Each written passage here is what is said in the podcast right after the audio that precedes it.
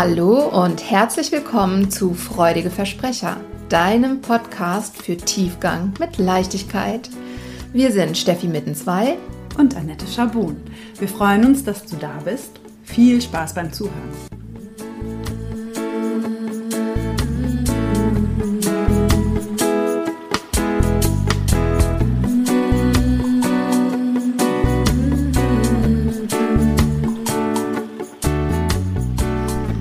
Hallo ihr Lieben da draußen und hallo in die Runde kann man ja heute schon fast sagen. Wir sind nämlich nicht zu zweit heute, sondern zu dritt. Ja. Herzlich willkommen, liebe Stefanie und hi Annette. Hallo, ich freue mich. Ja, vielleicht äh, erstmal ein Hallo von mir auch. Und ich freue mich, dass wir heute bei Freudige Fragen Stefanie König mhm. zu Gast haben. Die Stefanie ist eine sehr geschätzte und liebe Freundin und Kollegin mit der ich zusammen die Körperpsychotherapie-Ausbildung gemacht habe.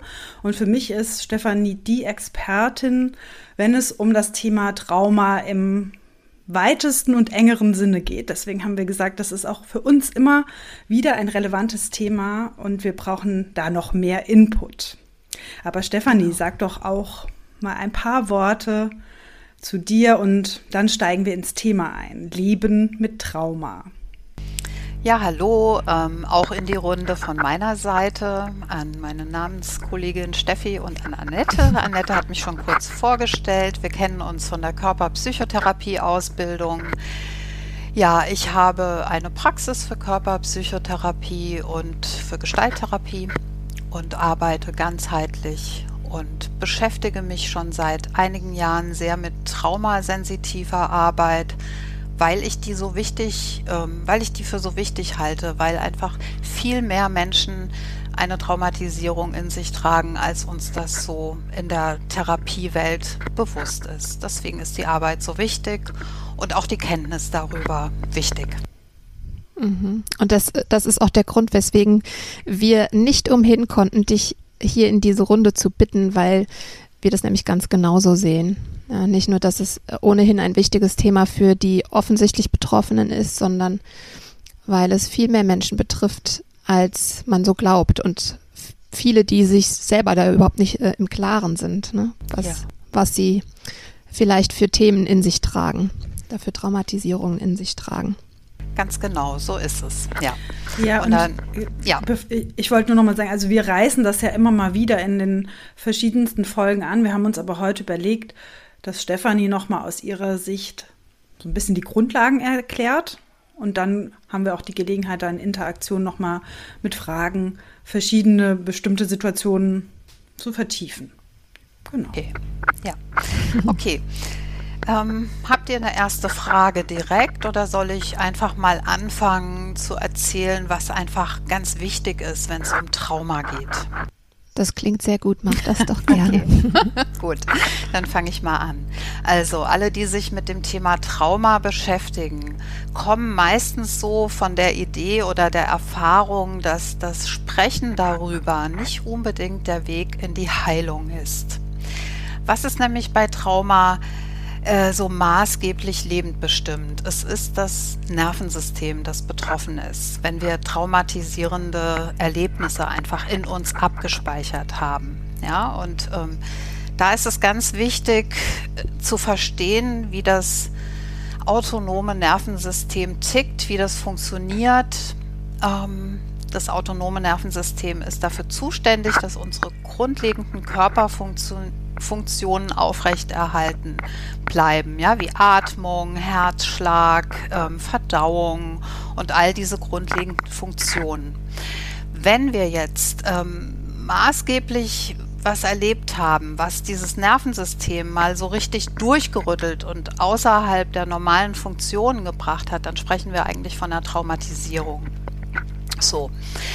Es ist wichtig zu verstehen, wie dieses Nervensystem arbeitet oder welche Schaltkreise es hat. Und da würde ich, wenn euch das recht ist, jetzt einfach mal ein bisschen was davon erklären, was wichtig ist für uns ähm, zu verstehen, warum wir vielleicht uns in manchen Situationen ganz sicher fühlen und in anderen Situationen überfordert. ja, ja. würde ich mhm. erstmal so ein bisschen was zu dem Schaltkreis des Nervensystems erklären, wenn euch das recht ist. Mhm. Perfekt. Ja, gut.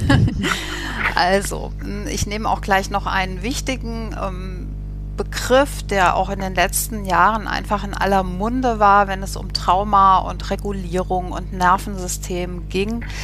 Äh, ja, einfach eine zentrale Bedeutung hat, das ist die Polyvagaltheorie. Die ist begründet mhm. von Stephen Porges, einem amerikanischen Neurowissenschaftler und Psychiater, der einfach sich nochmal sehr dezidiert und differenziert mit dem Nervensystem auseinandergebracht hat und nochmal neue Erkenntnisse, gerade was das Thema Trauma angeht, mit hineingebracht hat in diese grundlegende Aufteilung, die wir früher hatten, nämlich von dem sympathischen Nervensystem und dem parasympathischen Nervensystem. Ja, das mhm. ist so, kennt ihr das?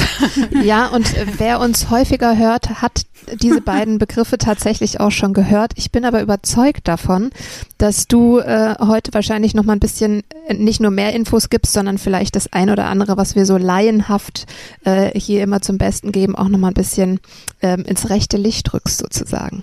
Ja, okay, ich gebe mein Bestes. Also, früher gab es diese Einteilung des Nervensystems in zwei Zustände, kann man sagen, und zwar einmal den parasympathischen Zustand und den sympathischen Zustand. Parasympathikus umschreibt einfach einen Zustand, in dem wir entspannt sind, relaxed sind, wo wir uns in einem Erholungszustand befinden, ähm, bestenfalls wirklich runterfahren. Ja, das ist das, was man so den grünen Bereich nennt und ähm, wo es uns einfach gut geht und wir uns ausruhen können. Ja, das ist so der Gegenspieler zum Sympathikus. Der Sympathikus beschreibt einen Zustand des Nervensystems, wo wir in Aktion sind, ja, wo wir arbeiten, auch ein gewisser Stresslevel vorhanden ist und wir einfach Gas geben können. Ja? Aktionsmodus. Also erstmal so diese zwei Gegensatzpaare, die waren lange die Grundlage für das Verständnis vom Nervensystem. Jetzt kam eben diese Polyvagaltheorie in den 90er Jahren noch auf und hat uns zusätzliche Infos geliefert. Und zwar wurde der Vagusnerv als ein wichtiger zentraler äh, Nerv noch dem ganzen Konzept hinzugefügt, weil der spielt nämlich eine ausschlaggebende Rolle, ob es uns gut geht oder ob es uns nicht gut geht in diesen Zuständen. Ja. Dieser Vagusnerv unterteilt sich in zwei Stränge, das ist der dorsale Vagus und der ventrale Vagus.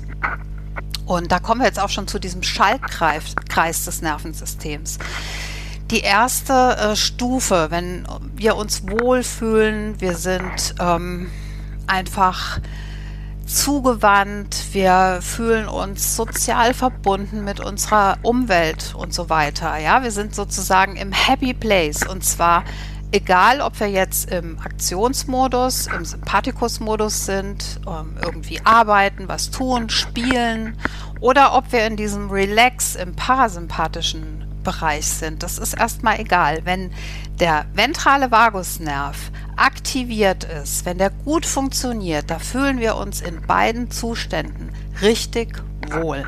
Ja, da geht es uns gut. Das ist dieser ventrale Vagusnerv, der bestimmt einfach wirklich unseren Wohlfühlfaktor in dem Ganzen und ob das auf eine gesunde Weise alles funktioniert. Und der wiederum ist auch Teil des sozialen Nervensystems. Ja, da kommen noch ein paar andere Nerven dazu. Das wäre jetzt vielleicht ein bisschen viel, wenn ich die noch alle aufzähle, ja. Wahrscheinlich. Aber genau. Also zusammen mit noch anderen Nerven bildet er einfach dieses Grundgefüge des Social Engagement Systems. Das ist das, der Teil des Nervensystems, der einfach für ein soziales, gutes, verbundenes Erleben zuständig ist. So.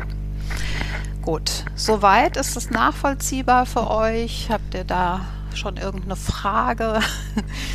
Nee. Ich habe keine Frage, aber ich denke, wir haben das wirklich sehr vereinfacht erklärt bisher. Ja, okay. Also, ne, die beiden Zustände als Grundvoraussetzung und dann eben wirklich zentral, ist mein soziales Nervensystem aktiviert, weil dann fühle ich mich wirklich im Aktionsmodus oder im Relax-Modus wohl und bin mit mir, vor allen Dingen mit mir selbst, aber auch mit meiner Umwelt gut verbunden. Da ist mhm. sozusagen keine Gefahr in Verzug, ja. So. Wenn jetzt aber dieser ventrale Vagusnerv und auch diese anderen Nerven, die noch für dieses Wohlbefinden zuständig sind, wenn die alle nicht aktiviert sind oder nicht richtig funktionieren, vielleicht auch auf früher, aufgrund früher Traumatisierung kann das nämlich der Fall sein, da wird es interessant, dann fallen wir, wenn wir im Aktionsmodus sind, im sympathischen Modus, Sympathokon sagt man auch, dann äh, fallen wir in, in den Fight- oder Flight-Modus. Ja, das hat auch jeder schon mal gehört, der sich so ein bisschen damit beschäftigt hat. Genau. Dann fühlen wir uns nämlich nicht mehr sicher ohne diese Aktivierung, sondern erleben die Welt als einen gefährlichen, unsicheren Ort. Und was dann passiert, ist, dass wir in einen Übererregungs- und Alarmzustand geraten. Ja?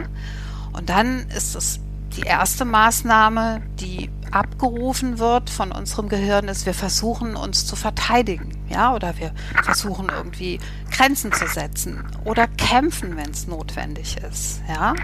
So, wenn das auch nicht funktioniert, dann gehen wir noch mal einen Schritt weiter und was was passiert auch bei einem bei Tieren, die vielleicht erstmal kämpfen und sich verteidigen und das funktioniert nicht, was wir machen uns aus dem Staub. Ganz genau. Wir versuchen die berühmte Staubwolke hin zu hinterlassen und sind ganz schnell weg. Ja, das ist dann der mhm. Fluchtmodus. Also das passiert bei Unsicherheit und bei Gefahr. So. Was jetzt ganz besonders wichtig ist, früher hat man das so ein bisschen dann an der Stelle auch ne, beendet und sagt, okay, in der Not Kampf oder Flucht sind so die zwei Methoden, die uns als Mensch einfallen. Was aber noch dazu kommt, wenn, es, wenn das alles nicht funktioniert, ist der sogenannte Shutdown, in den wir gehen. Ja? Und das ist was, was auch in der Polyvagaltheorie sozusagen als ein dritter Zustand nochmal beschrieben wurde, ist, wenn das alles nicht funktioniert und wir uns überhaupt nicht mehr zu helfen wissen und das System in noch mehr Überforderung gerät und wir merken, wir können weder kämpfen noch können wir abhauen, aber es wird immer enger und enger, dann kommt der andere Teil dieses Vagusnervs in Aktion, nämlich der dorsale Vagus und der sorgt dafür, dass der Sympathikus auch abgestellt wird. Und dann rutschen wir in eine parasympathische Starre rein. Ja, das ist das, was man als Freeze beschreibt. So. Todstellreflex. Ja, wenn Tiere nicht flüchten können, dann werfen die sich hin. Ja, das ist auch wie so eine Art Unterwerfung und signalisieren, ich bin schon halb tot, ne, tu mir nichts. Und das ist wirklich die letzte Bastion, die wir haben. Das ist der älteste Teil vom Nervensystem. Boah, ja, dann versuche ich quasi mich totzustellen, mache mich ganz starr, mache mich ganz klein, die Atmung geht wieder runter, die Körperfunktionen werden ganz verlangsamt und wir hoffen, dass die Gefahr irgendwie an uns vorübergeht oder über uns hinwegzieht. Ja? Als, als äußerste Form kann dann auch tatsächlich der Organismus die Vitalfunktion einstellen und es kann zum Tod führen. Ja, so, das ist quasi der Schaltkreis des Nervensystems. Und ähm, was ja, was daran so wichtig ist, ist, dass einfach diese ganzen Zustände bei Trauma und auch später dann in der Traumatherapie eine große Rolle spielen. Ja, so. Mhm. Hm. Also das ist, das ist erstmal das, was im jeweiligen Moment geschieht. Genau. Mhm. Ja. In dem Moment, wo das Trauma in uns entsteht. Ja. Also ich, ich äh, sage ja immer, Trauma ist praktisch eine, auch eine Energie, die in uns entsteht und die im jeweiligen Moment nicht, nicht ausagiert werden kann, sozusagen. Würdest du das auch so unterschreiben oder würdest du das nochmal anders benennen? Ähm, ja, ähm, man kann das als energetische Überforderung. Ich würde das noch ein bisschen feiner gerade ausschmücken, was du gerade mhm. reinbringst als wichtigen Aspekt. Ich würde das als eine Überforderung, eine energetische Überforderung auf allen Ebenen beschreiben. Ja, wenn wir, mhm. also Trauma bedeutet ja, dass wir äh, etwas erleben, was uns auf allen Ebenen so überfordert, dass wir das eben nicht in die normalen Verarbeitungswege schicken können. Weder im Körper, ja, weder im Gehirn, im Nervensystem können wir das auf normalem Wege verarbeiten, noch geistig, noch seelisch. Das ist also hat eine solche Wucht, was wir erleben, dass das in eine Abspaltung führt. Ja. Mhm. Was du so als Energie gerade beschreibst, würde ich auch so auffassen. Und ich beschreibe es mal so, dass es einfach greifbar ist, wenn wir was Normales erleben, was wir, ne, was vielleicht nicht nicht jetzt besonders toll oder auch nicht besonders schlecht äh, ist, dann ziehen wir so eine Schublade auf, ne? unser ganzes System, ähm, Geist, Körper, Seele wenden sich dem zu, sagen sich so, ach ja, das war jetzt nicht so nicht so dolle oder ne, mache ich nochmal oder mache ich nicht nochmal, ziehe eine Schublade auf und steckt das da rein, kann das bewerten, kann das ähm, auch ins Gedächtnis verschieben, ins Langzeitgedächtnis wenn wir aber so eine Traumaenergie kriegen, dann ist es so, dass dieser normale Verarbeitungs- und Zuordnungsvorgang gar nicht mehr stattfinden kann. Dann reißen wir quasi irgendwie eine Schublade auf und ohne uns großartig auf irgendeiner Ebene damit auseinandersetzen zu können, ja, ohne drüber nachzudenken, ohne genau hinzuspüren, weil es ist für alles zu viel, wird das irgendwo reingestopft in eine Schublade und die wird ganz schnell zugemacht und das ist dann das, was man dieses implizite Abspeichern nennt. Ja, das heißt, das verschieben wir irgendwo hin, aber das Gedächtnis kann das später nicht mehr äh, gezielt abrufen. Das ist dann eben nicht mehr möglich. Ja, das ist dann so eine Art Abspaltung. Ja, diese Energie wird abgespalten und im ärgsten Fall müssen wir vielleicht auch dissoziieren und uns komplett von dem Erlebten abtrennen, wenn es zu viel wird. Ja. Mhm. Genau. Das ist eigentlich, ich habe gerade so äh, so ein Bild von mir, wenn ich versuche, Sachen auf meinem äh, Computer abzuspeichern unter Stress, wenn es schnell gehen muss ja. und ähm, ich das halt nicht ganz in Ruhe genau an den Ort speichern kann, wo ich es immer hinspeichere, sondern dann drücke ich einfach schnell auf Speichern und denke nachher, wo ist es denn? Aber es ist halt da.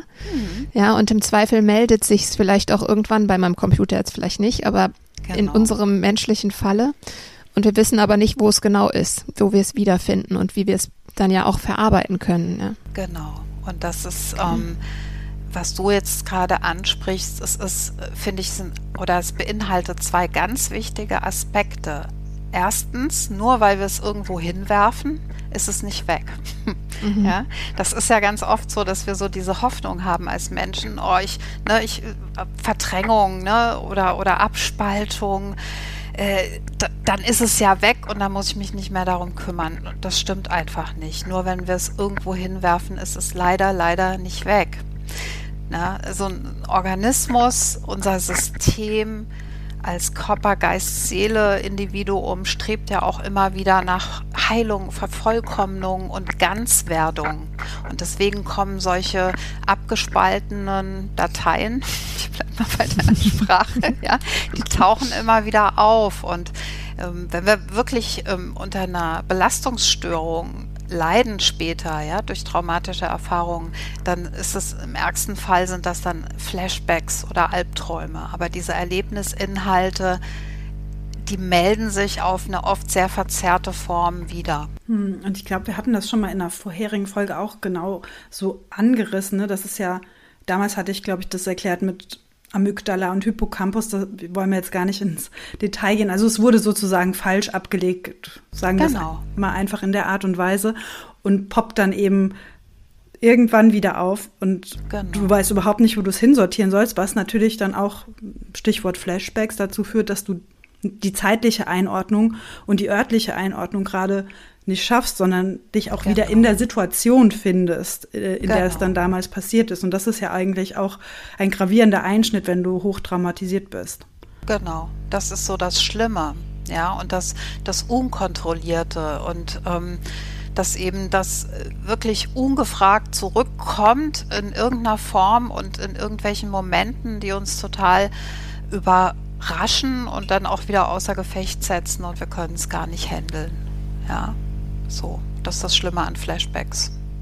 Mhm. Und, und, Aber, ja, ja, äh, und wie Annette eben auch schon sagte, ne, dadurch, dass das nicht einsortiert wurde in, in Langzeitgedächtnis, sortiert abgelegt wurde, ähm, erleben wir das eben genauso unsortiert, wenn das wieder hoch bleibt, weil wir können es gar nicht einordnen. Ne? So, wo kommt denn das jetzt her und wann war das? Was war das denn jetzt? Und ähm, das ist wirklich ganz schlimm, weil wir sind ja auch immer bestrebt, Dinge einzuordnen und zu verstehen. Und ähm, das mhm. zeigt auch ein Stück weit, was für ein Chaos Trauma wirklich anrichtet im System und im Organismus. Ja, ja, weil äh, ja unser Wohlbefinden einfach auch sehr damit zusammenhängt, äh, dass wir ähm, ja einen Überblick haben, ne? die Situation kontrollieren, verstehen, was uns geschieht. Und das sind ja totale äh, Momente der Ohnmacht, die wir eben nicht kontrollieren und wo wir nicht ähm, Herr oder Frau unserer Sinne sind und unseres Seins, sondern wie Passagiere wie so blinde Passagiere und wir können nicht steuern, wo es hinläuft gerade. Ja, ja das ist genau. super unangenehm. Stefanie, kannst du dann vielleicht, also jetzt haben wir so diese, dieses autonome Nervensystem und was passiert, wenn es um, ähm, zu Traumatisierungen kommt, also wenn man in einer kontinuierlichen Übererregung ist, aber das Übertragen auf Lebenssituationen, wie fühlt sich das denn eigentlich an? Also woran merke ich das denn vielleicht, ob ich auch sowas habe? Wenn jetzt jemand zuhört und sagt, hm, ja, also so hypothetisch klingt das so, als ob es was sein könnte, dass ich, dass ich auch von mir kenne. Kannst du vielleicht beschreiben, wie fühlt sich das denn in real life an?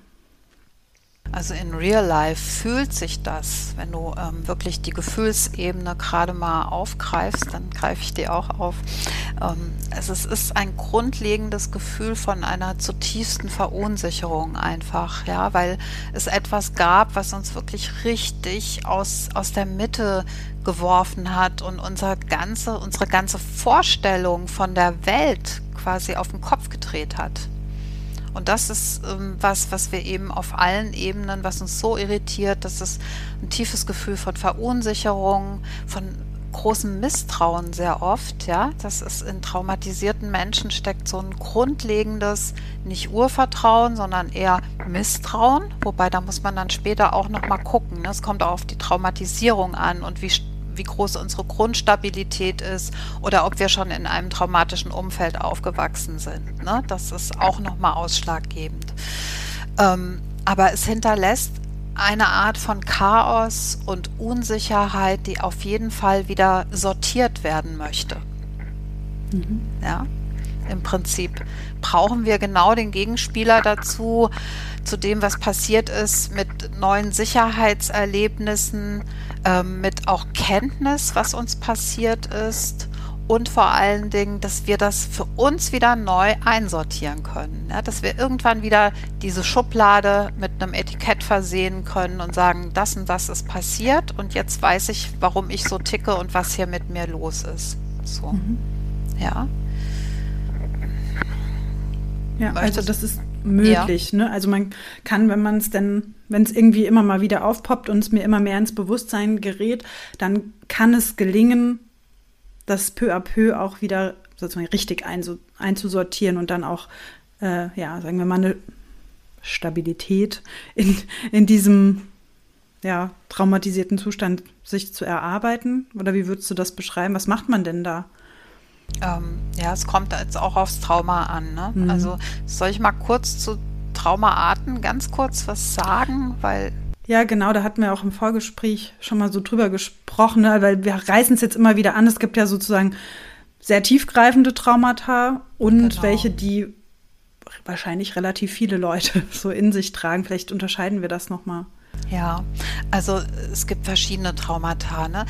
Was so landläufig unter Trauma gilt, sind ja so massive Einschnitte, ne? so die Kriegsveteranen oder ähm, Vergewaltigung, Missbrauch und so diese ganz wilden Geschichten. Aber mh, hm, was für mich wichtig ist, ist erstmal die Unterscheidung zwischen einem Schocktrauma, ja, dass wir wirklich was äh, erleben, was einschneidend, aber auch einmalig ist. Ja, dass wir zum mhm. Beispiel wirklich einen Übergriff erleben oder in einen Unfall verwickelt sind, ja. Ähm, oder dieses, ja, was auch in der Therapie einfach eine ganz wichtige Rolle spielt, ist das Entwicklungstrauma. Und das beschreibt einfach einen Zustand von einer fortwährend fortgesetzten, oftmals über viele Jahre andauernden Überforderung. Ja? Und ähm, wenn, wenn diese Überforderung und diese Unsicherheit sehr früh eingesetzt hat, vielleicht schon in den ersten beiden Lebensjahren, was dann auch, ne, auch wieder mit Bindung und so weiter zu tun hat, Bindungsstörung, Bindungstrauma betrifft, dann ist es so, dass sich dieser Vagusnerv, den ich schon angesprochen habe, und dieses soziale Sicherheitssystem gar nicht richtig entwickelt. Und da ist es eigentlich am schwierigsten oder für Menschen, die das erlebt haben, so ganz frühe Beeinträchtigungen äh, von abwesenden Müttern, ja, von vielleicht schon traumatisierten Müttern, die auch ihr Kind nicht richtig koregulieren konnten, ja, dass da so eine ganz frühe ähm, Unsicherheit schon in der Welt empfunden wurde und kein Grundgefühl von Sicherheit generiert wurde, dann, dann spricht man wirklich von frühem Bindungstrauma und Entwicklungstrauma. Dann ist es tatsächlich am schwierigsten später, ähm, ja, in, in der therapeutischen Begleitung das nochmal ein Stück weit zu verändern. Das braucht äh, eine längere Zeit als jetzt zum Beispiel jemand, der von, von seiner Grundstabilität gut im Leben steht, ja, der vielleicht eine sichere Bindung erlebt hat und dann später mal ähm, ja, vielleicht irgendwas erlebt hat, was ihn überfordert, ein Schocktrauma, sage ich mal, im Erwachsenenalter. Das kann ein gestärkter, resilienter und gesunder Organismus eigentlich ganz gut verdauen. Ja, da hat man so diese sechs Monate, in denen man sagt, da können posttraumatische Belastungsstörungen auftreten, aber in der Regel kann es ein stabiler Organismus, wenn er vielleicht noch ein bisschen fachliche Begleitung hat, auch gut verarbeiten, sodass das zu keinen langhaltigen Belastungsstörungen führt. Aber wenn wir eben schon früh traumatisch geprägt sind, dann brauchen wir später wirklich eine lange, sichere, sehr ganzheitliche therapeutische Begleitung, um dem Organismus verständlich zu machen, dass die Welt wieder zu einem sicheren Ort werden kann. Ja, mhm. so ein bisschen. Ich frage mich jetzt, ähm, bezogen auch auf dieses ähm, Entwicklungstrauma, das ist ja dann wahrscheinlich auch nicht immer mit deutlichen Flashbacks kombiniert, oder? Wenn das sowas, wenn das vielleicht irgendwie eher die Abwesenheit von einer Vertrauens- und Bezugsperson ist, ähm, dann würde ich vermuten, hat man da ja nicht immer deutliche Flashbacks, wie man das so kennt, auch aus dem Film, aus Filmen genau, mit ähm, Panikattacken etc. Genau, die dramatischen Szenen, ja. Genau. Nein, genau. Das, Darf ich da noch anschließen, weil ich glaube, die Steffi will auf das Gleiche hinaus, was ich mich auch gefragt habe, wenn ich das denn dann gar nicht so prägnant bemerke, woher weiß ich denn dann überhaupt, dass ich mir zum Beispiel therapeutische Unterstützung etc. holen sollte? Also gibt es da irgendwelche anderen Anzeichen? Ja, ja, die gibt's.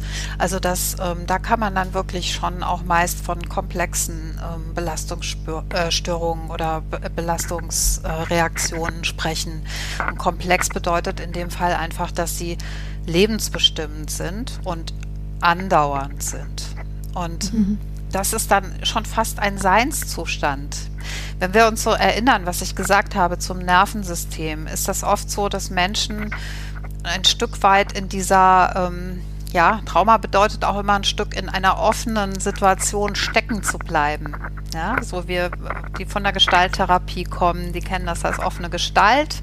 Ja, da ist diese Situation, die uns überfordert hat, die hat sich nicht schließen können. Und ähm, so kann man sich das auch vorstellen bei Entwicklungstrauma. Wenn wir jetzt ständig in einer äh, Form von Unsicherheit leben und, und kein sicheres Umfeld erleben, dann sind wir im permanenten Stress. Das heißt, wir sind ständig in diesem äh, Kampf, Flucht oder gar Freeze-Modus. Und das wird zu einem grundlegenden Zustand. Und daran kannst du auch erkennen. Ja, ich spreche jetzt auch mal die Zuhörer an. Wenn du also ein grundlegendes Gefühl von einer nervlichen ähm, Überreizung hast, von Getriebenheit, Nervosität, dem Leben grundsätzlich unsicher und misstrauisch gegenüberstehst oder auch, was auch ganz typisch ist, ist das Leben als permanenten Kampf einfach zu erleben. Ja, also so dieses, das Leben ist ein Kampf, das Leben ist immer anstrengend. ich brauche vielleicht ganz viel Sicherheit im Außen, weil ich mich sonst permanent ängstlich und unsicher fühle, ja, dann sind das alles Anzeichen dafür, dass da ganz früh wirklich in der Entwicklung was gefehlt hat. Ja, dass wir einfach diesen, diesen, die Welt nicht als sicheren Ort erleben können. Und dann versuchen wir das zu kompensieren. Oftmals führt das in permanente ähm, Sucht, in Suchtverhalten auch, ja. Essstörungen sind ganz typisch und auch in den Essstörungen stecken zu bleiben. Es sind Menschen, die nie, also diese ganz rastlosen Menschen, die sagen, wenn ich nichts mache, werde ich, werde ich verrückt, ja. Das ist alles ein Anzeichen dafür, dass das Nervensystem in einer Grundüberlastung stecken geblieben ist. Und das ja, das äh, beeinflusst ja auch entscheidend unsere Gefühlsebene. Und wenn das Nervensystem permanent in Fight und Flight ist, dann ist das grundlegende Gefühl, das uns bestimmt, Angst. Wir leben in Angst und nicht in einer Grundgelassenheit. Ja. Mhm. Das ist, ist dramatisch, ja? ja. Ja. Ich hatte gerade kürzlich eine Klientin, ähm, bei der es ähnlich war oder die, die auch sehr ähm, umtriebig, möchte ich es mal nennen, ist und sich äh, so auch definiert und aber gesagt hat, ich möchte eigentlich auch gar nicht so genau wissen, ob da irgendwas dahinter steckt, ne? weil einfach so eine gewisse ähm, Angst davor da ist, etwas aufzudecken, ähm, was ich vielleicht lieber ruhen lassen sollte. Wenn ich jetzt aber beispielsweise feststelle, und ich weiß nicht, wie oft ich schon im Laufe meines Lebens Menschen habe sagen hören, ich bin einfach beziehungsunfähig, da kann ja auch so eine ähm, so ein Beziehungstrauma zugrunde liegen oder vermutlich sogar. Das muss ja aber nicht sein, was Riesenschmerzen verursacht, wenn ich das aufarbeite, oder? Also ich möchte sozusagen darauf hinaus, also ermutigen, dass es sich lohnt, diese, diese offenen Anteile oder diese ähm, verletzten Anteile auch anzuschauen und, und zurückzuholen und zu integrieren? Oder würdest du sagen, dass es äh, ich jedes Mal total ähm, beängstigend oder tiefgreifend? Also meine Erfahrung ist, dass die Angst davor, was sich zeigen könnte, meistens größer ist als die Erfahrung, wirklich hinzugucken. Weil, und ähm, das ist wichtig zu begreifen für uns alle, die wir irgendwie unterwegs sind in unserem Leben. Alles, und da komme ich nochmal auf das Thema Abspaltung. Alles, was wir nicht haben wollen, was wir abspalten oder verdrängen, das bestimmt uns. Und das ist einfach mittelfristig oder langfristig kein, kein gutes Leben. Das heißt, wenn ich ne, was du so sagst, wenn jemand sagt oder erzählt, ich glaube, da ist irgendwas, aber ich will es gar nicht wissen, dann ähm, ist das, jeder ist frei in seiner oder ihrer Entscheidung. Natürlich kann man niemanden dahin bringen, sich das anzuschauen. Aber die Ermunterung würde ich auf jeden Fall immer setzen oder den, den Impuls als Therapeut und mhm. als Therapeutin und vor allen Dingen die Information, ne, dass all das, was wir nicht haben wollen, uns bestimmt. Und wir erst durch das Erkennen, was ist oder was passiert ist, ähm, das wieder ein Stück zu uns holen und dann auch durch die Integration wirklich aus dem System entlassen wird. Vorher äh, hat das uns, ja, die, die Verletzung bestimmt uns so lange, bis wir quasi in die Auseinandersetzung gehen und irgendwann können wir dann die Bele Verletzung bestimmen. Ja, aber dann sitzen wir wieder am Steuer. Und ähm, gerade Trauma, Überforderung schubst uns immer ein Stück so aus dem, aus dem Driver's Seat, ja? Dann sitzen wir nicht mehr am Lebenssteuer, mhm. sondern ein Aspekt von uns hat übernommen. Und das ist, von dort aus lebt sich's nicht gut. Im, im eigenen äh, Lebensauto auf der Rückbank zu sitzen, das ist es nicht. Ja, und mhm. jedes Anschauen und jede Auseinandersetzung bringt uns wieder zurück an, ans Steuer unseres Lebens. Und das ist der Platz, wo wir sitzen sollten für, eine, für ein selbstbestimmtes, gutes Leben. Deswegen würde ich immer ermuntern, hinzugucken und ähm, vielleicht auch die Info bringen, ne, dass man das ganz sanft machen kann. Es geht ja nicht darum, jemanden wieder in das Chaos zu schicken und zu retraumatisieren, sondern in einer wachen Präsenz, ganz autonom vom Hier und Jetzt wirklich das sukzessive und in ganz kleinen Dosen zu integrieren, was passiert ist. Mhm. Ja, ehe wir vielleicht gleich nochmal drauf eingehen können, ähm, ja, was so Maßnahmen nochmal spezieller sein können, ähm, ja, würde ich einfach gerne hier nochmal darauf hinweisen, dass es eben viele Dinge im, in so einem Leben geben kann, die passieren, die nicht unter tiefgreifende Traumata fallen und die uns doch blockieren. Ich habe in unserem Vorgespräch eben nämlich auch nochmal Stefanie gefragt, wie würdest du das denn einschätzen? Ich benenne das immer so als Trauma. Aber wenn es eben kleine, verhältnismäßig kleine und vielleicht sogar aus ähm, erwachsener Sicht unbedeutende Situationen im Leben gab, die aber dann eine Auswirkung haben, die eben doch bis heute spürbar ist. Und ähm, da habe ich einfach, das erzähle ich gerne an der Stelle, ja, ähm, ein Beispiel aus meinem Leben. Ich habe festgestellt, dass immer wenn ich neue Ideen habe, etwas äh, gerne rausbringen möchte, was ich bisher noch nicht getan habe, ob das beruflich ist oder ob das privat ist. Also immer, wenn ich außerhalb meiner Komfortzone agieren möchte und eigentlich auch überzeugt davon bin, dass das eine gute Idee ist, dass ich es nicht umsetzen konnte. Ich habe nicht verstanden, woran es liegt, aber ich konnte es nicht umsetzen. Ich habe mir dann immer irgendwelche Ausreden gesucht, unbewusst, weswegen das jetzt doch nicht geht, habe mir äh, Stressberge aufgehäuft, mit denen ich mich dann lieber beschäftigt habe und dann gesagt habe, ja, ne, es ist keine Zeit, kein, kein Raum. Und irgendwann habe ich gedacht, das gibt's doch nicht. Ich habe keine Lust mehr darauf. Ich möchte jetzt die, die Ideen gerne rausbringen. Und dann hat sich gezeigt, dass eine Situation aus meiner recht frühen Kindheit, also wenn ich überhaupt schon drei war, ne, dafür wohl ähm, Ursache ist. Und zwar ähm, hatte ich gerade gelernt, die Balkontür zu schließen von innen. Da war so ein toller großer Hebel an der Seite ähm, und ich hatte gerade erfahren, wie man den betätigt und konnte das jetzt nun und war darauf sehr stolz.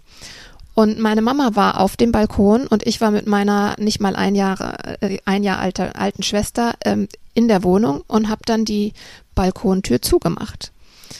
Und bin dann in mein Zimmer gegangen, um zu spielen und habe mich nicht nur stolz äh, gefühlt, dass ich äh, große äh, Schwester da die Tür zumachen konnte und die kleine Schwester noch nicht, haha, sondern ich war eben ganz zufrieden mit meinem Spiel und dann klingelte es plötzlich an der Tür und ich bin ebenfalls sehr stolz darauf, dass ich auch schon alleine die Tür aufmachen kann, an die Tür gegangen und wer steht vor mir? Meine völlig aufgebrachte Mutter. Also das war schon der erste Schockmoment, dass ich dachte, hey, äh, wo kommt die denn jetzt her? Und Ehe ich darauf eine Antwort finden konnte, lag ich auch schon über ihrem Knie und sie hat mir den Hintern versohlt, vor lauter Angst und innerer Aufruhr, äh, dass uns beiden Kindern ganz alleine in dieser Wohnung was zustoßen könnte und sie halt keine Möglichkeit hatte einzugreifen. So, ich habe mich gar nicht direkt daran erinnert, glaube ich, sondern meine Mutter hat immer wieder mal diese Geschichte erzählt oder an Teile kann ich mich auch bewusst erinnern, glaube ich. ähm, ja, weil das natürlich für meine Mutter sehr einschneidend war und sie immer wieder daran gedacht hat und es ihr auch leid tat, dass sie mich da übers Knie gelegt hat. Ähm, also ich hatte die Geschichte präsent, habe es aber nie kombiniert, dass das eine mit dem anderen zu tun haben kann. Und das ist noch nicht lange her, als ich verstanden habe, dass ne, aus so einem Gefühl der totalen Sicherheit und dieser Überzeugung, dass das, was ich mache, eine gute Idee ist, heraus ich ähm, in so einen Ohnmachtszustand geraten bin. Also was ich damit sagen möchte, ist, ist ich bin in, in, totaler Liebe aufgewachsen. Ich bin grundsätzlich gut in Beziehungen und ne, gut verbunden. Und dennoch gibt es eben auch in meinem Leben Dinge, wo ich merke, ich komme über Jahre nicht über einen gewissen Punkt hinaus. Und auch da hat es sich gelohnt, dran zu bleiben und halt herauszufinden, womit hängt es zusammen, um es dann am Ende auflösen zu können. Also, ne, ja, da nochmal, ich habe nämlich gerade auch bei Insta vor einigen Tagen oder Wochen ein ähm, so ein Post gesehen, wo es darum ging, ja, dass, dass das ständige Sprechen und Schreiben ähm, über Trauma auch dazu führt, dass dieser Begr Begriff irgendwie verwässert wird. ähm, und habe mich dann gefragt, was bedeutet das und ist das so? Und ich glaube, vielleicht können wir als Fazit heute auch nochmal benennen, es gibt einfach beides.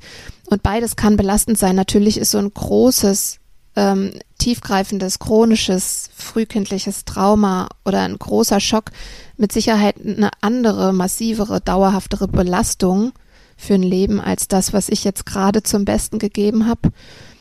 Und dennoch lohnt es sich, wenn man wirklich sich frei fühlen möchte und, und das Gefühl haben möchte, dass man ja der Chef im eigenen Leben ist, auch an so kleineren Themen dran zu bleiben ne? und nicht zu sagen, ich bin halt einfach beziehungsunfähig oder ich, ich kann halt einfach neue Dinge nicht in die Welt bringen.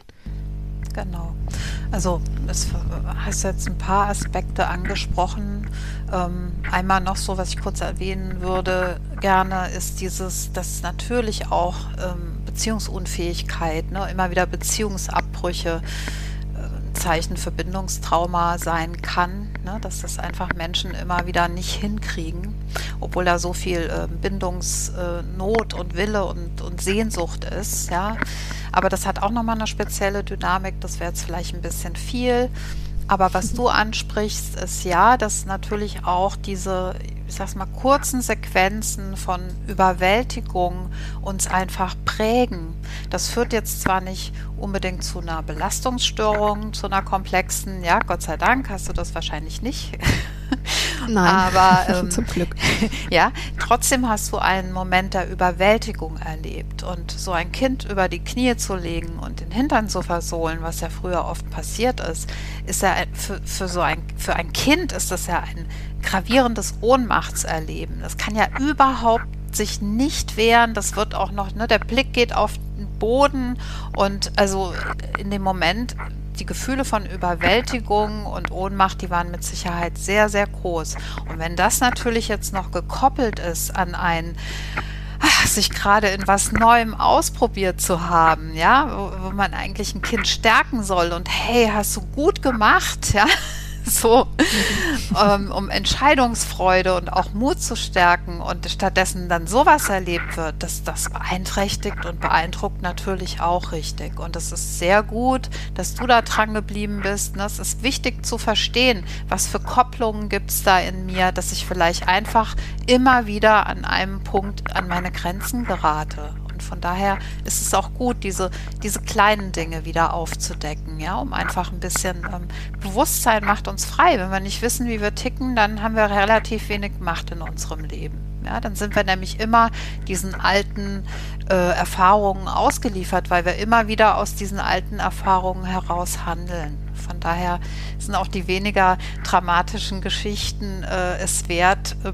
beleuchtet zu werden, ja, weil dahinter wartet immer mehr Freiheit äh, ja.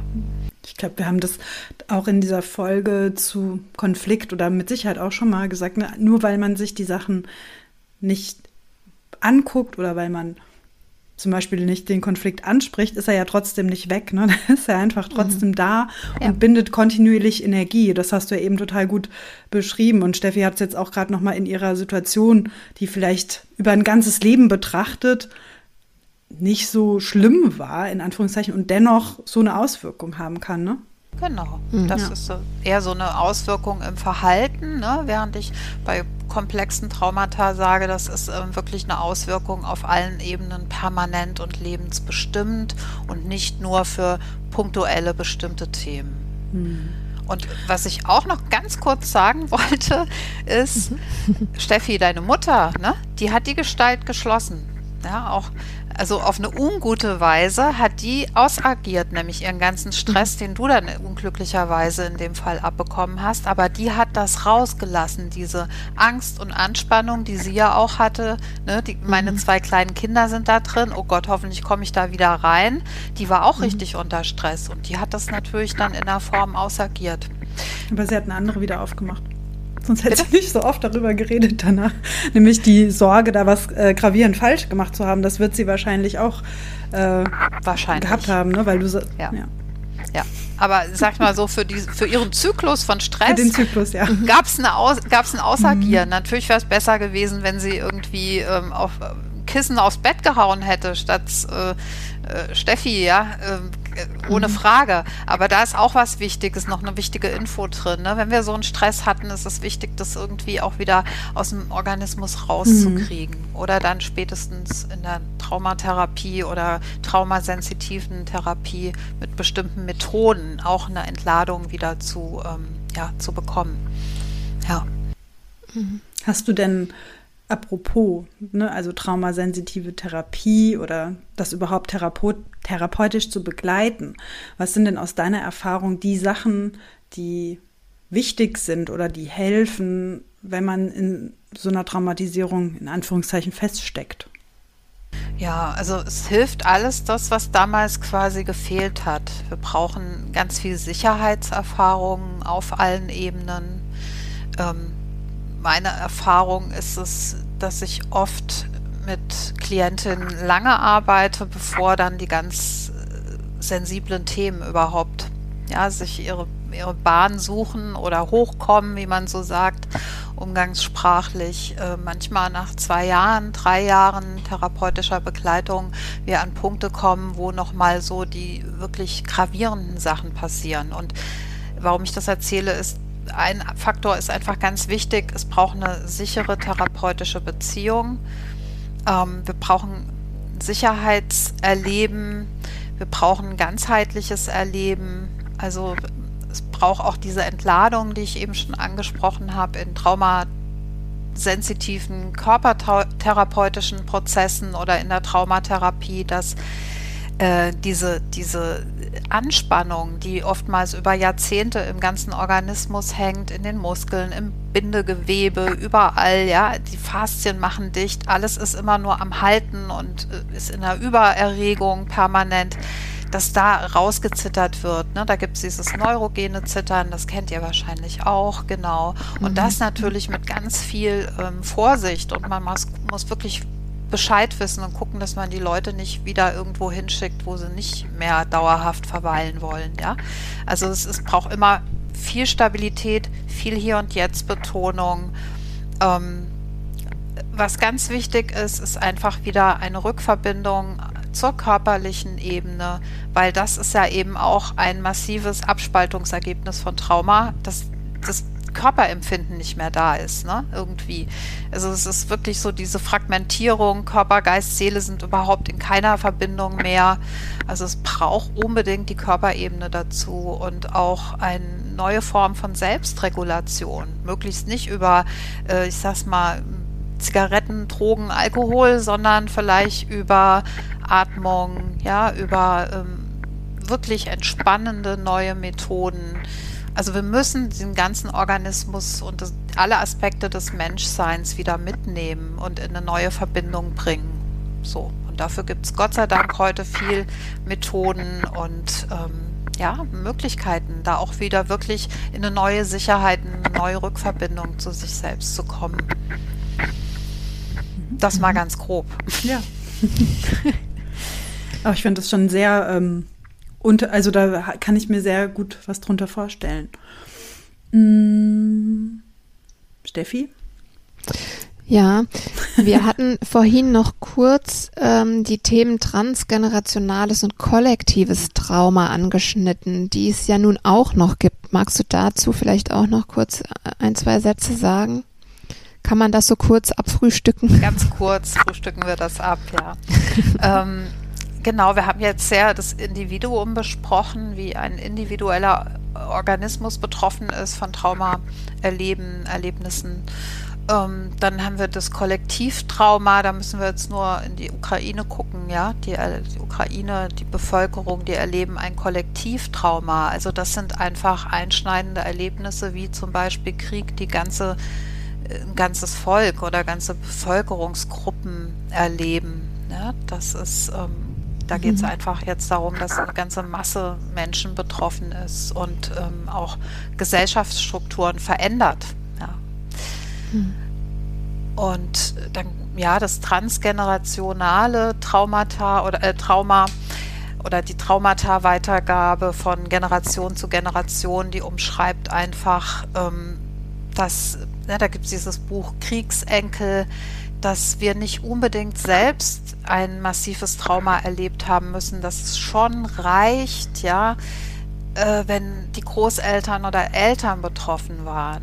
Und was ich da vorhin so zum Nervensystem erklärt habe, äh, wenn wir nur den Aspekt nehmen, dass jemand in einem Grundgefühl von Überregung und, und Unsicherheit und Angst lebt und dann äh, Kinder bekommt und die werden auch in dieses Umfeld quasi geworfen und lernen keine gute Co-Regulation, sondern kriegen diese ganze unbearbeitete, unverdaute Wucht von, von zutiefster Beeinträchtigung, Unsicherheit und so weiter auch ab in ihrer Prägung. Ja, dann hat die nächste Generation im Prinzip ein ähnlich desreguliertes System. Und das ist jetzt nur die physische Ebene. Erziehungsmethoden, ja, alles, was sich dann aus Angst und Unsicherheit speist ähm, und Unbewusstheit, ähm, bringt einfach auch keine neuen Qualitäten hervor.